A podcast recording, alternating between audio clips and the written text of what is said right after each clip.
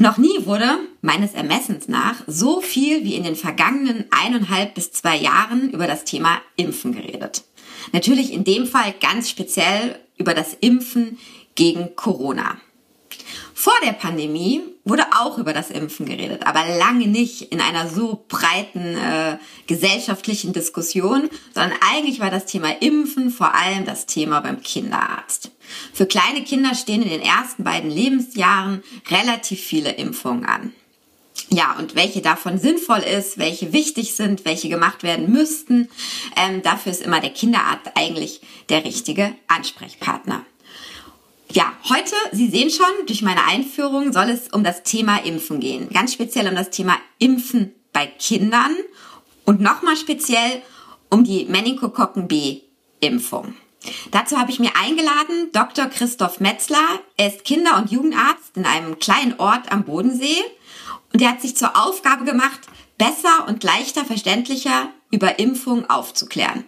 Und dabei vor allem über die sogenannte Meningokokken B-Impfung, die noch nicht von der STIKO, also der Ständigen Impfkommission, für alle Kinder in Deutschland empfohlen wird. Vielleicht an der Stelle schon mal ein Spoiler. Ähm, Dr. Metzler findet diese Nicht-Empfehlung der STIKO falsch und hält die Meningokokken B-Impfung für sehr wichtig. Warum? Genau darüber und über alles andere, was Eltern von Kindern, denen viele Impfungen bevorstehen, wissen müssen, will ich nun mit Herrn Metzler im Podcast sprechen. Mein Name ist Lucia Schmidt. Ich freue mich sehr, dass Sie uns heute zuhören. Und jetzt begrüße ich ganz, ganz herzlich Herrn Metzler. Hallo. Hallo, Frau Schmidt, auch ich freue mich sehr. Denn tatsächlich ist die Aufklärung der Eltern und die Beratung der Eltern so das, was ich mir auf die Fahnen geschrieben habe. Das halte ich für notwendig und deshalb bin ich so gern bei Ihnen mit dabei. Ja, Herr Metzler, wir freuen uns auch, dass Sie da sind, denn Sie sind seit über 30 Jahren als Kinderarzt tätig, davon 25 Jahre lang in der eigenen Praxis und ich will mit einer vielleicht bisschen provokativen Frage einsteigen, nämlich mein Gefühl ist ja, früher sind die Eltern zum Kinderarzt gegangen. Der Kinderarzt hat gesagt, was sinnvoll ist zu impfen und dann wurden die Kinder geimpft. Heute habe ich das Gefühl, dass viele Eltern sehr viel skeptischer sind, vorsichtiger sind, wenn man es positiv ausdrücken will, sich mehr informieren will, wenn man es negativ ausdrücken will, ja, viele Zweifel haben und vielleicht Dinge, die fürs Kind wichtig sind, dann doch nicht machen. Beobachten Sie das auch und haben Sie eine Erklärung für diesen Wandel in der Elterngeneration? Mein Name ist Dr. Tilman Rümenapf, niedergelassener Kinder- und Jugendarzt hier im Ennepe-Ruhr-Kreis. Die Einführung der Telematik sehe ich durchaus als Chance, aber aktuell fällt das System oft aus und es gibt viel zu wenig technischen Support. Dafür geht eine Menge Zeit drauf, in der ich die Kinder nicht genügend betreuen kann. Das muss sich ändern. Die besondere Nähe der niedergelassenen Haus- und Fachärzte ist in Gefahr. Was die Gesundheitspolitik jetzt dringend ändern muss, erfahren Sie auf rettetdiepraxen.de. Ja, Frau Schmidt, genau so ist es. Das beobachte ich auch. Und ich habe diesen Wandel auch noch mitgekriegt. Denn es hat sich insofern etwas verändert. Ich kann Ihnen, ich kann niemandem erklären, wie das gekommen ist, aber auf einmal sind die Eltern in der Pflicht, die Entscheidung über bestimmte Dinge bei ihrem Kind zu treffen. Und ich als Arzt darf seit einigen Jahren einfach bestimmte Dinge nicht mehr tun, ohne das Einverständnis der Eltern. Das heißt, die Eltern sind jetzt in der Verantwortung, eine Entscheidung zu treffen in einer Sache, und das Impfen ist so etwas, wo sie eigentlich keinerlei Ausbildung, keinerlei Erfahrung haben. Und das ist total verständlich, dass sie in der Situation in dieser, ich nenne es jetzt mal Überforderung, natürlich ähm, händeringend äh, Informationen suchen.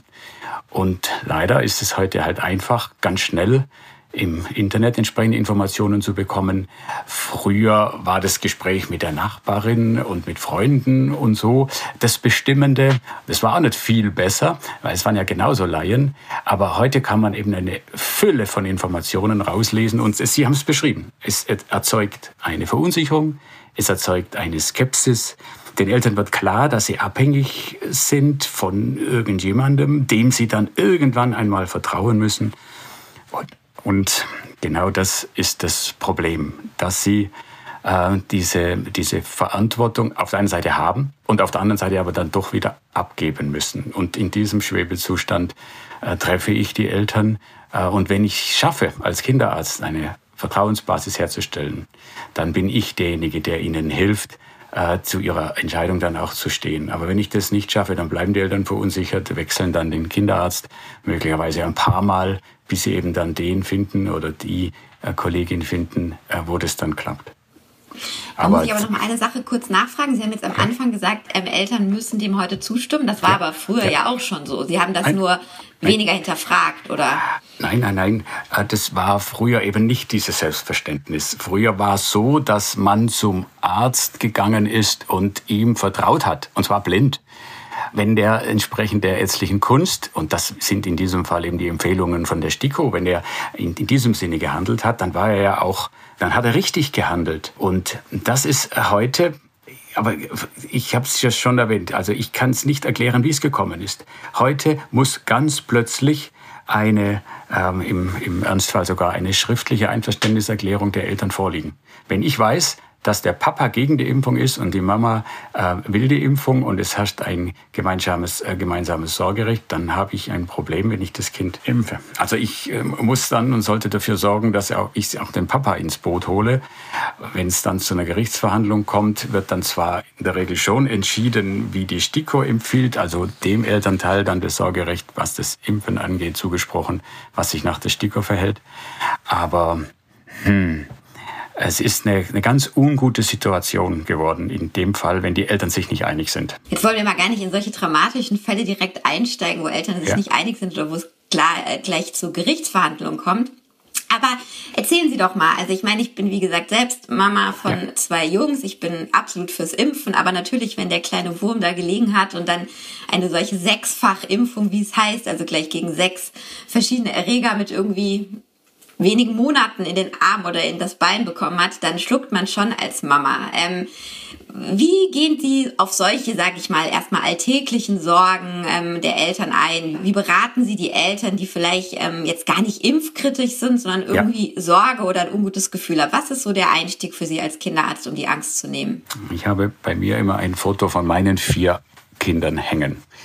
Und damit wissen die Eltern, okay, das ist auch ein Papa. Also das ist schon mal eine große Erleichterung jetzt äh, in meinem speziellen Fall. Und ich erzähle das auch. Ich erzähle das auch, dass ich genau in der gleichen Situation war als Papa, als junger Papa mit meinem ersten Kind und mit einem zweiten, dritten, vierten ähm, bei, den, bei den Impfungen ich erzähle, dass ich genauso mir überlegt habe, ist das jetzt richtig? Und natürlich äh, tut es einem weh, mir auch, mir tut es jedes Mal weh, wenn ich ein so kleines Kind impfe und ihm dabei wehtun muss. Das ist die eine Seite. Jetzt sage ich aber den Eltern, ähm, dass ich es einfacher habe, das zu machen, deshalb, weil ich weiß, was dem denn gegenübersteht. Also sprich, wenn ich das Kind nicht impfe, dass es dann eben den Krankheiten ausgesetzt ist. Und aus meiner Zeit im Krankenhaus weiß ich, was es dann dort bedeutet, im Krankenhaus zu liegen. Dort wird das Kind dann jeden Tag gepiekst, mehrmals sogar am Tag. Es hat diese Schmerzen deutlich länger und mit der Impfung eben nur einmal kurz. Also ich verweise immer auf die Gegenseite. Was bedeutet das konkret, wenn das Kind eben diese Impfung nicht bekommt? Mhm. Jetzt haben wir uns ja überlegt, dass wir ganz speziell auf eine Impfung eingehen, die Meningokokken B-Impfung, die so ein bisschen ihr Steckenpferd ist. Sie werden sicherlich auch gleich erzählen, woher das kommt, was das so mit ihrem persönlichen Arztsein zu tun hat. Ähm, das Interessante daran ist, diese Meningokokken B-Impfung ist nicht von der STIKO empfohlen. Es gibt eben eine Reihe von Impfungen, die die Ständige Impfkommission den Eltern und Ärzten empfiehlt. Die gehört nicht dazu. Sie kämpfen trotzdem dafür, dass alle Eltern ihre Kinder dagegen impfen. Erzählen Sie doch mal, was ist das eigentlich für eine Krankheit oder was für eine Erreger? Was ist der Unterschied zu anderen Meningokokkentypen, gegen die wir auf STIKO-Empfehlungsbasis impfen? Also jede Menge Fragen. Erzählen Sie doch mal Ihre, ja, Ihren Blick auf die Meningokokken-B-Impfung. Ja, also Sie nennen mein Bemühen um die Meningokokken-B-Impfung ein Steckenpferd von mir. Das ist eine positive Ausdrucksweise für etwas, was gar nicht so toll ist. Ähm, denn ich habe in den letzten drei Jahren zweimal Patienten behandeln müssen, die eine Meningokokkeninfektion haben. Und so bin ich in Rollens Wohlens zu diesem Thema gekommen. Und ich habe vor drei Jahren oder nicht ganz drei Jahren eben mit dem Professor Mertens von der STIKO, der Vorsitzende, gemeinsam mal an einer Fortbildung teilgenommen und, und einen dieser Fälle vorgestellt. Und da hat der Professor eben seine Meinung, aber auch die der STIKO eben klar formuliert. Und deshalb weiß ich sehr genau, ähm, um, mit, mit welcher Thematik und Problematik wir es zu tun haben. Aber dazu später. Also diese Meningokokken, die werden in verschiedene Gruppen eingeteilt. Der Begriff A, B, C und so weiter, der steht für eine Eigenschaft auf der Oberfläche des Bakteriums. Die nennt man eben so. Das ist eine Eigenschaft, die allerdings entscheidend dafür ist, ob, ob man einen Impfstoff hat oder nicht hat. Denn nur ein Meningokokken-Impfstoff mit der Eigenschaft gegen A wirkt gegen Meningokokken der Gruppe A und bei B und bei C und so weiter ist es genau gleich. Die Krankheiten, die diese Meningokokken auslösen, sind völlig unabhängig von dieser Eigenschaft immer gleich. Die Krankheiten sind schrecklich, weil sie schwer zu erkennen sind, weil sie in kürzester Zeit tödlich verlaufen können und weil sie für uns Ärzte äh, ein richtiges Damoklesschwert darstellen können. Denn stellen Sie sich vor, dann kommt ein Kind mit ein bisschen Fieber, mit ein bisschen Halsweh, mit Gliederschmerzen. An, an was denkt man dann? Ähm, sowohl Sie als Eltern als auch ich als Arzt natürlich an das, was am häufigsten vorkommt. Und so kommen die Meningokokkeninfektionen daher. Die Kinder sind krank, aber man denkt zunächst an alles andere, nicht unbedingt eben an diese Meningokokken. Und wenn man das am Abend tut und die Kinder werden über Nacht eben nicht äh, behandelt, dann kann sein, dass sie am nächsten Morgen schon so schwer krank sind, dass man sie nicht mehr behandeln kann. Und deshalb ist das für uns im Notdienst und auch sonst am Ende der Sprechstunde immer eine ganz heikle Geschichte, wenn, wenn kranke Kinder, von denen wir merken und sie äh, entsprechend einschätzen, dass da was ist, aber ähm, eben die Meningokokken dahinter stecken können, ähm, dann, dann haben wir echte Sorge. Aber wenn man ganz viel zu tun hat, und das, so war das bei meinem ersten, bei meinem 15-jährigen Patienten, den ich verlor, da war das so, der kam am Montag nach einer einwöchigen Urlaubszeit ähm, in die Praxis mit Ohrenschmerzen, wie er das öfters tat, weil man dachte, da ist ein, Ohrenpfropf drin. Ähm, und ich habe dann das ausgespült, habe aber gesehen, so viel war da gar nicht drin und habe mich gewundert und habe ihn gefragt, ist es jetzt wirklich gut? Weil so schlimm war das gar nicht. Dann hat er behauptet, ja, es sei wieder gut. Und diese Ohrenschmerzen, das ist total untypisch, das steht in keinem Lehrbuch, waren bei ihm das erste Symptom einer Meningokokkeninfektion. Zwei Stunden später rief mich die Mama an, er hätte einen Schüttelfrost. Es ging ihm nicht gut, aber er hat kein Fieber gehabt. Jetzt wusste ich, dass der mit dem Mofa die ganze Zeit im Schnee rumgefahren ist und dachte, da geht halt jetzt eine Erkältung los. Und so habe ich es der Mama gesagt.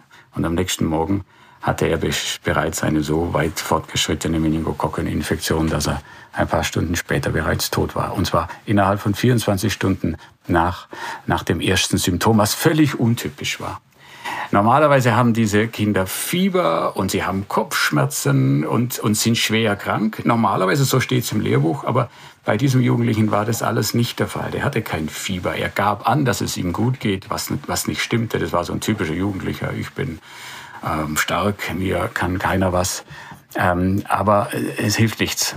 Diese Meningokokken sind höchst dramatisch. Und warum jetzt die Meningokokken-B-Impfung so wichtig ist, ist ganz einfach.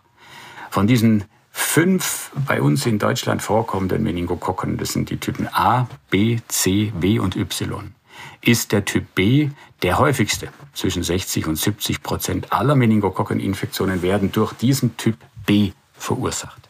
Und deshalb ist, wenn man sich vor den Meningokokken schützen möchte, äh, die Impfung gegen B die wichtigste Impfung, weil das einfach am häufigsten vorkommt. Und das, so war es bei diesem, bei diesem 15-Jährigen und bei jetzt, bei dem Zweijährigen, den ich dieses Jahr erst vor drei Monaten auch in der Sprechstunde äh, herausfischte, Gott sei Dank noch rechtzeitig, der hat überlebt aber eben nur ganz knapp und er hatte saumäßiges Glück durch verschiedene Umstände. Also diese Meningokokken B-Infektion ist die häufigste aller Meningokokken und deshalb ist die Impfung dagegen auch sinnvoll. Und warum hat die STIKO bisher nicht reagiert?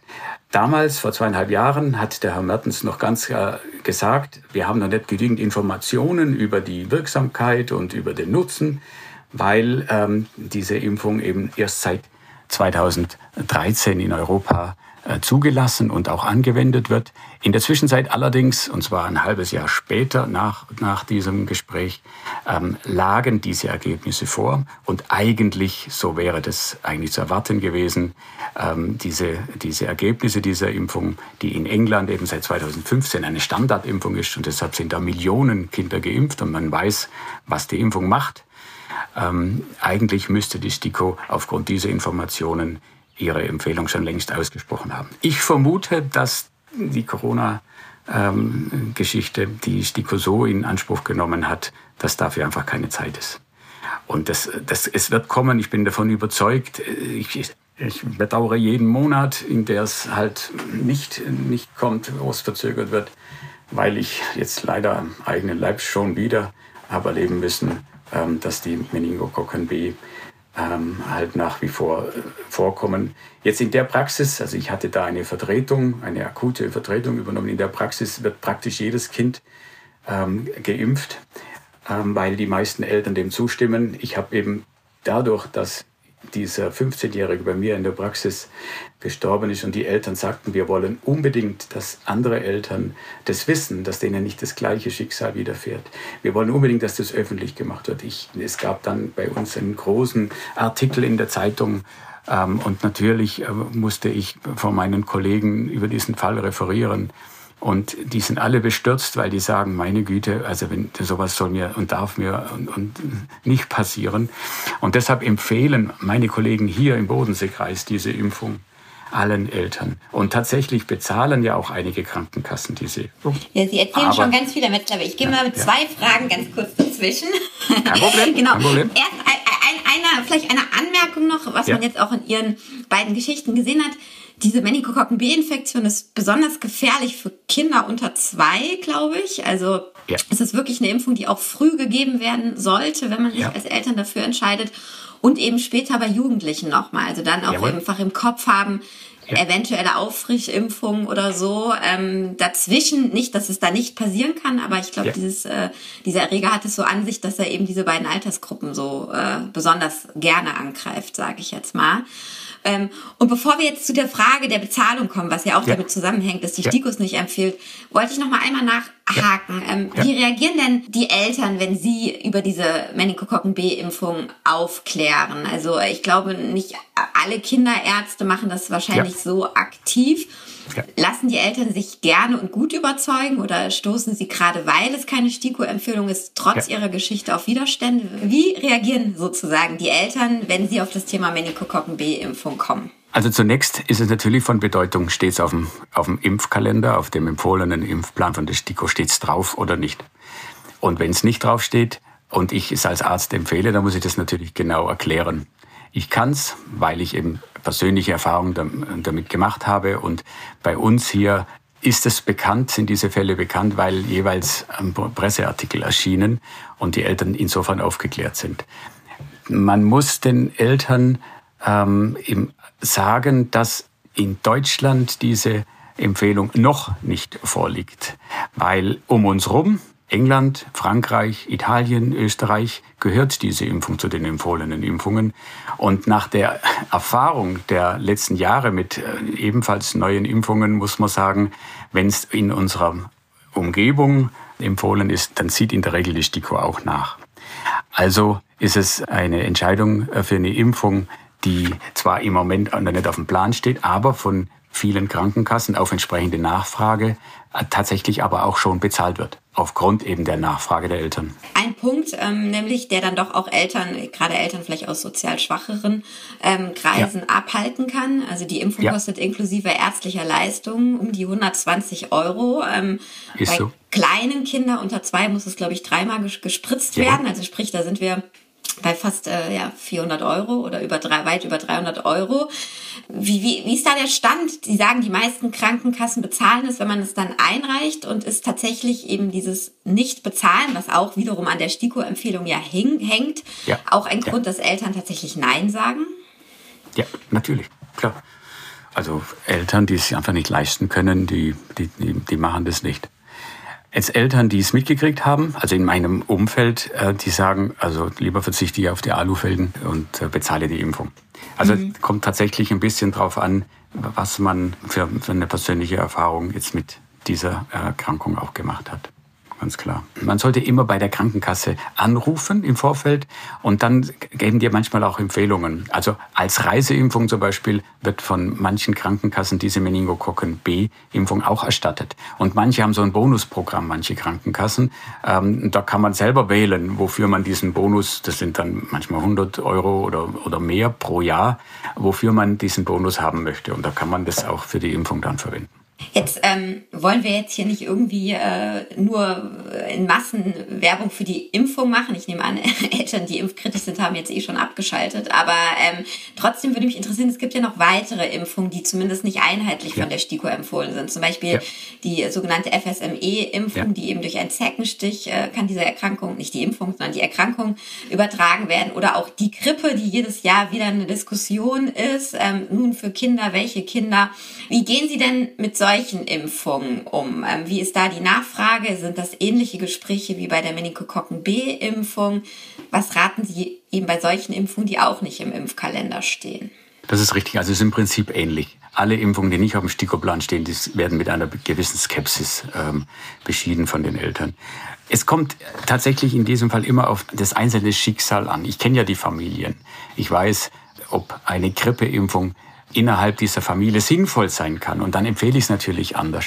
Wenn da ein kränklicher Opa, eine Oma ist, wenn, ähm, wenn, wenn die Eltern zu Problemen neigen aufgrund einer Immunschwäche durch bestimmte Medikamente, die sie nehmen, dann ist so eine Grippeimpfung innerhalb der Familie für alle Familienmitglieder sinnvoll, also auch für Kinder. Ansonsten ist die, die Grippeerkrankung für Kinder in der Regel nicht so dramatisch, dass man jetzt unbedingt die Impfung auch empfehlen muss. Das ist ähm, die, der, der, Grund, warum die STIKO diese Impfung für Kinder nicht, nicht allgemein empfiehlt. Es ist eine Einzelfallentscheidung und da tut sich natürlich der Hausarzt, der Kinder- und Jugendarzt, der tut sich da etwas leichter, die Eltern dann individuell zu beraten. Mit der FSME ist es ähnlich. Es gibt ähm, Menschen, die werden von, von Zecken heimgesucht, kaum dass die draußen sind. Dann haben die fünf Zecken an ihrem Körper, weil sie einfach entsprechend gut riechen. Und da steigt natürlich irgendwann mal die Sorge und die Angst, dass da mal was, was dabei sein kann, was ähm, zum Beispiel äh, die FSME äh, ist. Und da macht es Sinn, diese Impfung proaktiv äh, zu empfehlen. Da muss man immer überlegen, hat das einzelne Kind was davon oder der einzelne Jugendliche oder geht es mehr eben um den, den, den Schutz der Menschen drumherum? Ja, das sind die beiden Aspekte. Und deshalb ähm, ist da eine individuelle Empfehlung bzw. individuelle Beratung eben sinnvoll. Und entsprechend lassen sich die Eltern dann davon überzeugen. Ja, jetzt nehmen Sie sich ja sehr viel Zeit für die Impfgespräche, die Impfberatung. Ja. Ich glaube, das ist äh, kein Luxus, den alle Eltern erfahren. Also Kinderärzte, ja. wie Sie ganz am Beginn gesagt haben, ja. sind oft in Eile, haben viel zu tun, volle Praxen, volle Wartezimmer. Wenn ich mich einfach im Vorfeld mal über Impfungen äh, informieren möchte oder mir ein Bild machen möchte als Eltern, mhm. Was empfehlen Sie diesen Eltern, wenn jetzt nicht gerade der Kinderarzt der passende Ansprechpartner ist? Der sollte natürlich vorrangig sein, aber mal den ausgeklammert. Ja, also es gibt eine Bundeszentrale für gesundheitliche Aufklärung. Kann man ganz einfach im Internet finden. Und die haben Broschüren über A, die Krankheiten und B, die Impfungen. Da wird das alles kommentiert, was von der STIKO empfohlen wird, aber auch darüber hinaus. Das sind objektive Empfehlungen, objektive Informationen über das Thema Impfen. Dann gibt es das Deutsche Grüne Kreuz, in dem es auch darum geht, möglichst objektiv äh, das Thema Impfungen und Krankheiten zu beleuchten. Und ist speziell jetzt für Eltern, die hm, auf die Erfahrung der Kinder- und Jugendärzte Wert legen, und zwar jetzt übergeordnet, da empfehle ich äh, dringend die Seite vom vom BVKJ, das ist der Berufsverband der Kinder- und Jugendärzte, unter dem Stichwort Kinderärzte im Netz, da nachzugucken, weil da werden ähnlich wie bei den vorgenannten die Impfungen äh, kommentiert und auch die Krankheiten erklärt. Aber es wird darüber hinaus auch Bezug genommen auf all diese eher kritischen Dinge, die es eben auch gibt im, im Bezug auf Impfungen, die häufig eben ähm, in Diskussionen. Zum Beispiel wird der Film eingeimpft kommentiert. Das ist ein impfkritischer Film. Und genauso das Buch vom Kollegen Hirte, wo es um das Pro und Contra des Impfens geht, das Handbuch für die individuelle Impfentscheidung. Das ist äh, eines der Bücher, in denen die Eltern äh, häufig nachgucken und eben entsprechend der Informationen bekommen, die kritikwürdig sind von unserer Seite, also der Impfbefürworter. Und da kann man also beides, äh, beides lesen. Also einmal die Aussage von dem eher impfkritischen Arzt. Ähm, also man muss erwähnen, wir Ärzte haben das Recht auf eine eigene Meinung. Und deshalb, ähm, das ist oft ein Widerspruch, auf den ich hingewiesen werde, wurde. Ähm, aber Sie sind doch auch Arzt und das ist auch ein Arzt und ihr behauptet im Prinzip das Gegenteil voneinander. Da muss man ganz klar sagen, der Grund ist der, ich darf als Arzt natürlich eine eigene Meinung haben. Wichtig ist nur, dass ich die auch entsprechend äh, betitle. Also dass ich sage, das ist meine persönliche Meinung dazu.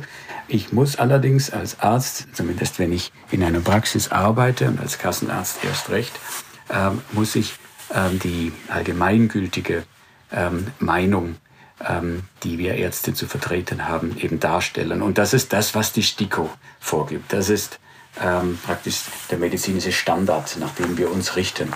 Und auch noch ganz wichtig, es gibt eine sogenannte Öffnungsklausel der STIKO, wo die STIKO selbst sagt, wichtig für eine Impfung ist eine individuelle Impfaufklärung und Impfentscheidung anhand des Einzelfalls. Man darf jeden äh, zugelassenen Impfstoff impfen wenn die Indikation stimmt. Und die Meningokokken B-Impfung zum Beispiel, die, es ist eine zu, zugelassene Impfung. Sie ist halt noch nicht von der STIKO im, im Plan drin, äh, aber ich darf, wenn ich davon überzeugt bin, diese Impfung ist für dieses Kind sinnvoll, ähm, darf ich diese Impfung empfehlen, auch unabhängig von der STIKO. Ähm, ich muss es entsprechend halt sagen, das ist dann außerhalb des medizinischen ähm, Standards, aber trotzdem ähm, in Anführungszeichen erlaubt. Vielleicht noch, ähm, bevor wir noch zu einem kurzen anderen Thema kommen, damit es uns keiner äh, vorwirft, wir hätten das verschwiegen. Natürlich macht eine Impfung auch immer Nebenwirkungen oder kann Nebenwirkungen ja. machen, immer ja. ist vielleicht übertrieben. Völlig korrekt. Also sprich das typische Fieber, ähm, Einstichstellen, Schmerzen, ähm, ja. Schlappheit. Vielleicht noch mal kurz zu der Meningokokken B-Impfung. Wie ist das da? Wie ist da Ihre Erfahrung? Wie reagieren die Kinder? Und haben Sie tatsächlich auch schon schwerwiegendere Nebenwirkungen gesehen? Die Meningokokken B-Impfung gehört jetzt nicht zu denen, die so ganz leicht weggesteckt werden. Also die lokalen Reaktionen können heftiger sein, ja. Es kann auch mal etwas mehr Fieber auftauchen und die Kinder können auch mal mehr unleidig sein, auch mal länger. Kommt in Einzelfällen vor, ist bekannt. Deshalb wird in England zum Beispiel vor und nach der Impfung grundsätzlich ein, ein Fieberschmerzzäpfchen gegeben, weil die aber auch alle Impfungen zusammen impfen. Die lokalen und so wie Sie es beschrieben haben, Fieberreaktionen sind durchaus zu beobachten. Darauf weise ich die Eltern auch hin. Aber wenn ich die Impfung nicht tue und das Kind bekommt die Meningokokkenerkrankung, dann steht etwas ganz anderes im Raum, was deutlich schlimmer ist. Und das ist das, was ich vorher vergessen habe zu sagen, was aber wirklich das Aller, Allerwichtigste ist. Die Entscheidung gegen eine Impfung ist eine Entscheidung für die Krankheit, die ich damit zulasse. Weil der Körper eben schutzlos einer Erkrankung, wenn er sich infiziert, äh, ausgeliefert ist. Und wenn ich das eben, und das kann ich, ich kann es beurteilen, ich war auf der Intensivstation, ich habe die, die Kinder betreut, die im Intensivbett liegen. Ich weiß, was denen bevorsteht. Und da fällt es mir leichter zu sagen, diese Impfnebenwirkungen, die gehören dazu, dass etwas vermieden wird, was viel, viel, viel, viel schlimmer ist. Also es ist das Abwägen, das fällt mir natürlich deutlich leichter als Eltern, die nur die Impfungen sehen. Ist ja klar. Und die damit verbundenen Beschwerden. Jetzt würde ich gern am Ende des Podcasts doch nochmal äh, auf Corona zurückkommen. Wir leben ja nun mal noch in dieser Pandemie ähm, und ähm, wir zeichnen diesen Podcast ja immer ein bisschen früher auf, als er erscheint. Deswegen müssen wir jetzt noch ein bisschen hypothetisch reden, aber wir befinden schon in der Phase, in der jetzt ähm, auch bei der Europäischen Arzneimittelbehörde die Moderna den Impfstoff für Kinder unter fünf, also zwischen sechs Monaten und fünf Jahren eingereicht hat. Also wenn der dann zugelassen wird, wonach es aussieht und Experten gehen davon aus, Stand jetzt muss ich sagen, ähm, könnte man im Prinzip eben alle Kinder jetzt auch impfen, weil Kinder unter sechs Monaten ja auch andere Impfungen oft noch nicht bekommen dürfen. Jetzt wissend, dass er noch nicht zugelassen ist, aber sehr wahrscheinlich Eltern in wenigen Wochen oder Tagen in diese Situation kommen können, sich zu fragen, sollte ich auch mein Kind unter fünf dagegen impfen? Was ist Ihr jetziger Wissensstand dazu und was würden Sie äh, den Eltern raten? Zumindest mal, wo man sich mit sinnvollen Fragen auseinandersetzen kann damit. Also im Prinzip haben wir das ja jetzt häppchenweise miterleben dürfen. Es ging ja damals um die 12- bis 18-Jährigen, dann um die 5- bis 12-Jährigen und jetzt fehlt natürlich noch die Gruppe der bis 5-Jährigen. Und ich bin mir sicher, die Empfehlung wird auch da kommen von der STIKO in der Form, wie sie bisher war, nämlich so, so wachsweich. Es gibt keine direkte Empfehlung, aber die STIKO sagt, wer es unbedingt haben will, soll sie haben. Und genau so ist es auch. Äh, ich habe es erlebt, als die Impfung von den 5- bis 12-Jährigen herauskam, wurde ich bestürmt von ungefähr 100 Eltern. Und zwar richtig bestürmt. Wann endlich? Ich will unbedingt mein Kind impfen lassen. Aus den verschiedensten Gründen. Oft, weil man eine Reise machen wollte und einfach sicher sein wollte, wenn alle geimpft sind, dann kommt man auch sicher in das Hotel. Also mehr solche Gründe. Äh, aber eben auch besorgte Eltern, die eben behinderte Kinder haben, Kinder mit Herzfehler und so weiter die wissen, dass die Corona-Infektion für diese Kinder besonders problematisch ist, die haben auf diese Impfung gewartet und die sind mir um den Hals gefallen, als ich es ihnen ermöglicht habe, ganz schnell diese Impfung zu bekommen. Und dann waren die 100 durch und dann gähnende Lehre. Die meisten anderen Eltern haben ähm, überhaupt kein Interesse, ihre Kinder zu impfen, weil sie davon überzeugt sind, und das teile ich auch, dass die meisten Kinder ähm, von der Corona-Erkrankung auch gar nichts zu befürchten haben und von der Impfung eben auch kein sicherer Schutz in der Weise zu erwarten ist, dass es eben gar nicht kriegen. Dennoch, ich glaube, die Vorteile für die Impfung überwiegen im Einzelfall äh, deren, deren Nachteile. Okay. Das heißt, wir sind jetzt einfach mal, zumindest Stand jetzt, gespannt, äh, wann diese Impfung kommt in Europa, wann sie dann auch verfügbar ist, wann sie bei den Kinderärzten ankommt ja. und ähm, wie der Ansturm oder ja. auch nicht Ansturm der Eltern ist. Ja, lieber Herr Dr. Metzler, besten Dank für diese vielen Antworten und auch Ratschläge. Ähm, vielleicht kann man an der Stelle noch sagen, wer sich noch mehr dafür interessiert, ähm, was Sie so meinen, was Sie so beraten. Ähm, Sie haben einen YouTube-Kanal, den findet man unter dem Stichwort der Kinderarzt vom Bodensee. Wenn ich das richtig gesehen habe, und dort beantworten sie auch ganz andere Fragen, die nicht nur ums Impfen gehen. Also wieso eine Kita gut fürs Immunsystem ist, warum die Kinder im Frühling manchmal rote Ohren bekommen oder was man zum Beifüttern oder auch zum Drei-Tage-Fieber wissen sollte als Eltern. Ja, vielen Dank nochmal an der Stelle. Ähm, liebe Hörerinnen und Hörer, ich freue mich, dass Sie heute dabei waren und freue mich auch, wenn Sie uns das nächste Mal wieder zuhören und wünsche Ihnen allen bis dahin alles Gute.